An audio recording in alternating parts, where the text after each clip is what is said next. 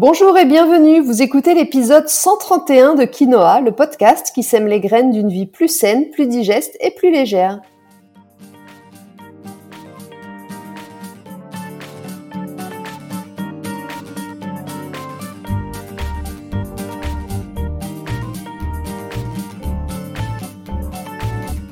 Je suis Julie Coignet, naturopathe spécialisée dans les troubles digestifs et les maladies inflammatoires chroniques de l'intestin. J'accompagne aussi les femmes enceintes, les enfants et les sportifs via des consultations sur Montpellier ou à distance, des programmes d'accompagnement en ligne et des cours de yoga. Ma mission à travers ce podcast est de vous aider à comprendre simplement comment vous fonctionnez, vous inspirer de nouvelles habitudes de vie plus saines et vous motiver à passer à l'action pour gagner en légèreté au niveau de votre corps, de votre digestion et de votre esprit. Cette semaine, dans le 131e épisode du podcast, nous allons faire le point sur le diabète gestationnel. Vous savez, celui qu'on peut parfois déclencher pendant la grossesse. Comment le prévenir? Comment faire si on en a? Pourquoi ça se déclenche à ce moment-là? Est-ce que ça veut dire qu'on risque d'avoir du diabète après? Je réponds à toutes ces questions dans cet épisode. Ça fait longtemps que je n'avais pas parlé de la grossesse et pourtant j'accompagne très régulièrement des femmes enceintes en consultation. Et une des raisons régulières de leur venue, c'est le diabète gestationnel soit parce qu'elles en ont eu pendant une précédente grossesse et qu'elles veulent se prémunir pour celle qui est en cours, soit parce qu'elles viennent de faire le test au glucose, elles ont un diabète gestationnel, mais personne n'a pris le temps de vraiment leur dire comment s'en dépatouiller. Le diabète gestationnel fait partie des complications fréquentes de la grossesse. Il peut occasionner de sérieux problèmes de santé, donc il faut le prendre au sérieux, sans non plus, dans la plupart des cas, s'en inquiéter plus que de raison, parce qu'on peut tout à fait agir dessus. Commençons par le commencement et par une petite présentation du diabète gestationnel.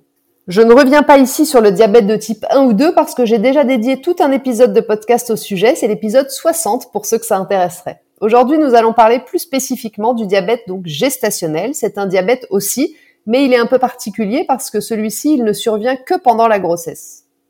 Le diabète, vous le savez très probablement, c'est une perturbation de la régulation de la glycémie, c'est-à-dire de votre taux de sucre dans le sang. Votre corps ne peut pas vivre avec trop ou pas assez de glucides dans le sang. Il doit être à un taux équilibré autour de 1 g par litre de sang. Et c'est notre très cher pancréas qui est en charge de détecter l'augmentation de la glycémie dans le sang. Quand ça arrive, il se met à sécréter de l'insuline pour réguler la concentration sanguine de glucose en permettant au glucose de pénétrer dans les cellules. C'est-à-dire que l'insuline, c'est un peu la petite clé qui va ouvrir les cellules pour faire pénétrer le glucose à l'intérieur. C'est grâce à elle que la glycémie va revenir à un taux normal dans le sang. Et donc, comme le glucose va dans les cellules, grâce à l'insuline, la glycémie va revenir à un taux normal. Le diabète gestationnel, c'est donc un trouble de la régulation du taux de glucose dans le sang, comme un diabète classique, mais diagnostiqué pour la première fois au cours de la grossesse chez une personne, chez une femme, qui n'a pas déjà de diabète connu. Dans 15% des cas, ce trouble existait déjà avant la grossesse, mais il était inconnu. Et dans la plupart des cas, il apparaît en raison de la grossesse et il disparaît très naturellement dans les 4 à 6 semaines après l'accouchement. J'ai pas trouvé de chiffres très récents, mais il semblerait quand même que le diabète gestationnel ait plutôt tendance à augmenter régulièrement depuis quelques années. Alors pourquoi un diabète pendant la grossesse? Le premier trimestre de la grossesse, il est géré énergétiquement par la rate et le pancréas. Le pancréas, qui correspond qui est donc lui qui libère l'insuline, hein, il correspond à la force de vie qui engendre toute matière. Il élabore le matériel de l'organisme fœtal. C'est aussi le gardien de la digestion. Il va se sécréter les enzymes digestives et donc des sucres puisqu'il va sécréter l'insuline pour baisser le taux de sucre dans le sang et le glucagon à l'inverse pour augmenter le taux de sucre dans le sang. Le début de la grossesse étant sous sa gestion énergétique, si le pancréas ne fonctionne pas bien, vous risquez d'avoir des nausées, une mauvaise digestion et de la fatigue. La rate, elle, elle est responsable de la transformation et du transport des aliments. C'est l'énergie nourricière de l'organisme. Pourquoi je vous dis ça?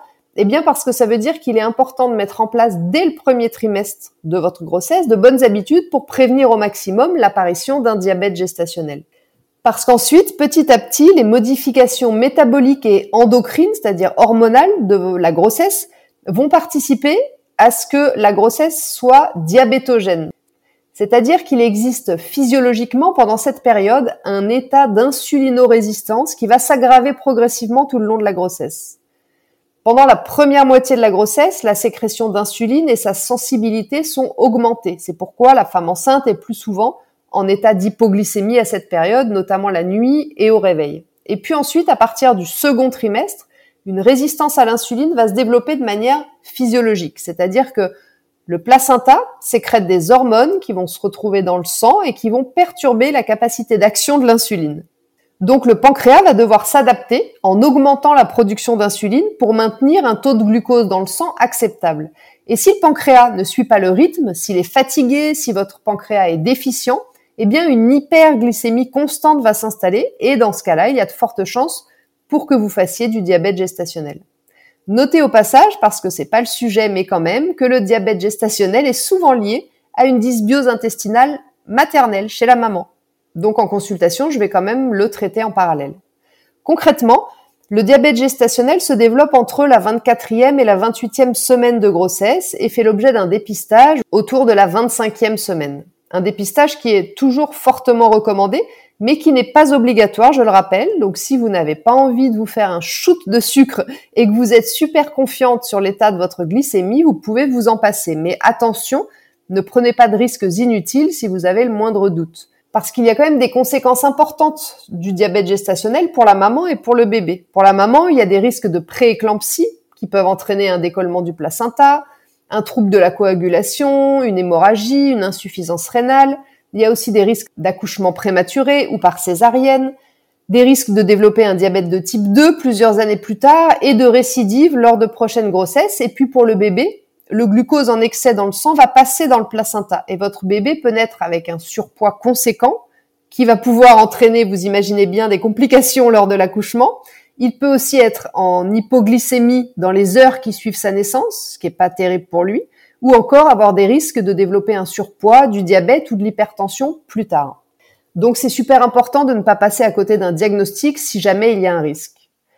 Alors que bien identifié et du coup bien géré, un diabète gestationnel n'aura pas de conséquences négatives ni sur maman ni sur le bébé. Maintenant, si vous écoutez ce podcast et que vous avez déjà un diabète gestationnel établi, diagnostiqué, la première chose à faire, ce sera d'adapter votre mode de vie, votre alimentation et votre activité physique en priorité. Dans 70 à 85% des cas, ces changements d'hygiène de vie sont suffisants pour mettre la situation sous contrôle.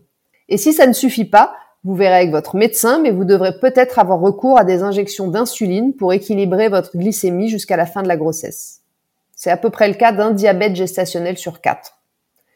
Si votre taux de glycémie ne nécessite pas la prise d'insuline, ce qui est donc la majorité des cas, je vais vous donner quelques conseils à mettre en œuvre pour équilibrer votre mode de vie. Premier conseil, Favoriser une alimentation à index glycémique modéré ou bas, c'est-à-dire en consommant majoritairement des aliments qui vont peu faire monter votre glycémie. Ce sont les aliments qui ont un index glycémique compris entre 50 et 70 ou inférieur à 50.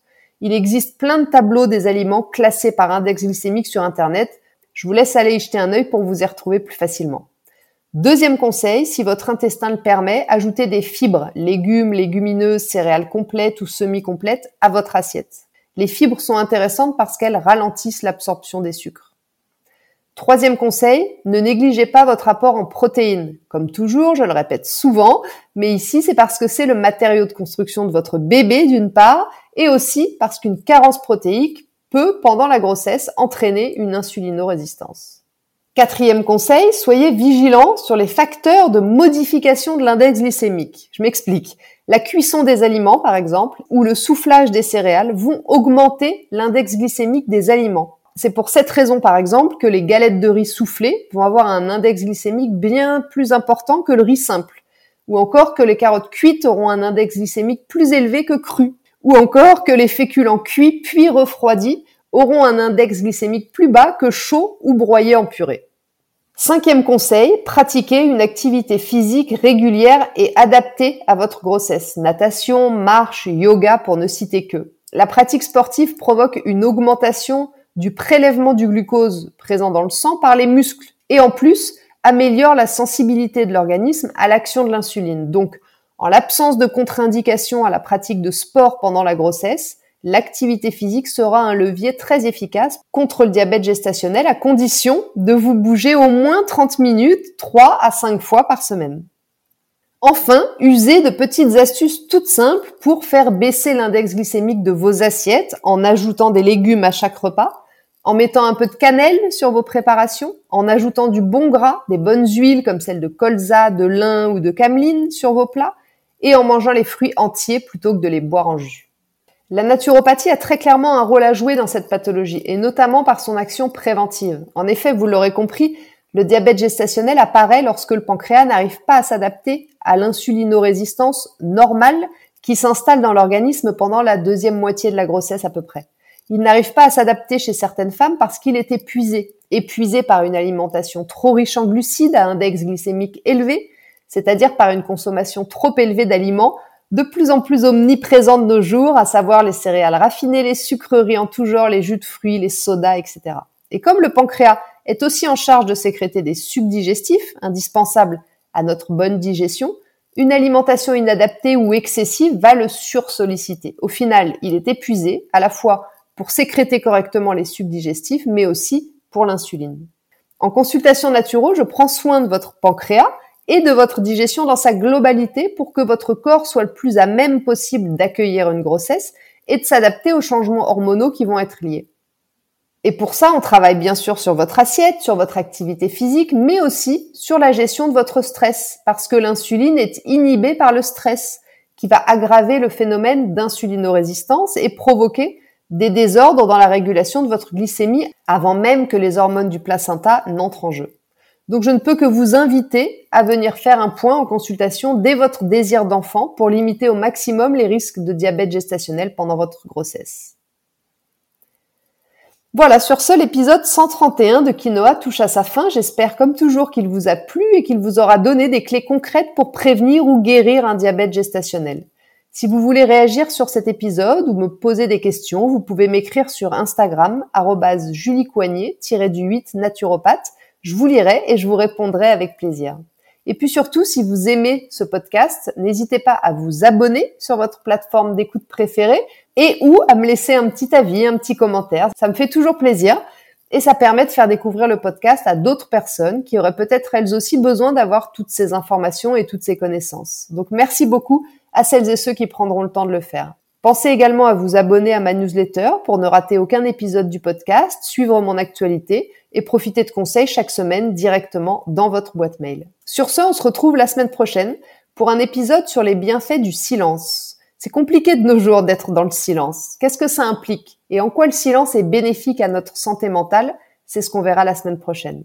En attendant, prenez bien soin de vous et n'oubliez pas, comme le disait très bien l'abbé Pierre, il ne faut pas attendre d'être parfait pour commencer quelque chose de bien. À bientôt!